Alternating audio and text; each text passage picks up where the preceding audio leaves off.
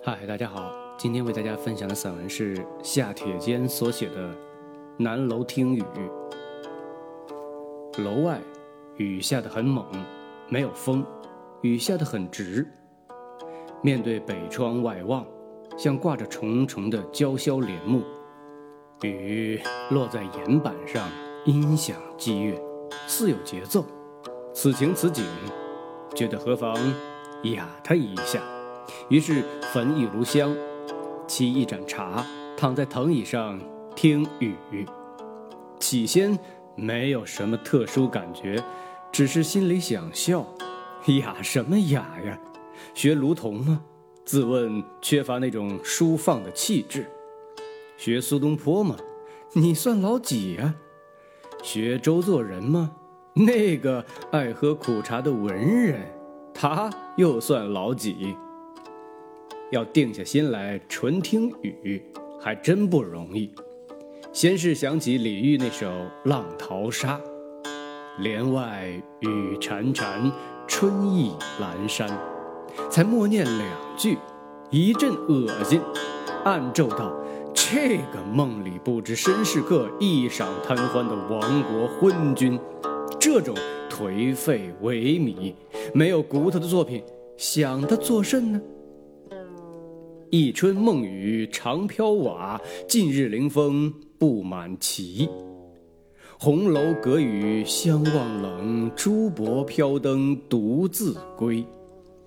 李义山这两联名句，接连像飞燕似的翩然掠过。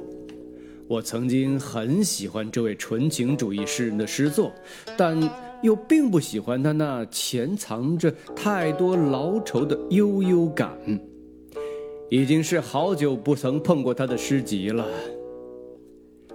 人生常有些模式，很多人就是跳不出。像蒋竹山那首脍炙人口的《虞美人》，他借三个不同的听雨情境，书写人生三个不同年层的生活心境，深刻动人。这是大众模式，几百年来大家叫好。其实未必就真没有人能跳得出来。佛家为众生，莫不辗转生死于六道之中，轮回无有已时，唯成道者免此。道在哪里？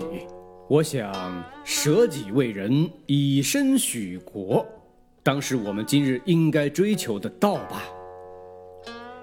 连日没雨。桃竹一带积水成灾，想到东坡诗“人随鸡犬上高墙”的景象，觉得还是陆放翁的卷句深获我心。江湖暮春多风雨，点滴空阶时雁听。识得铁丸无用处，为君打散四山云。嘬了口茶，离座而起。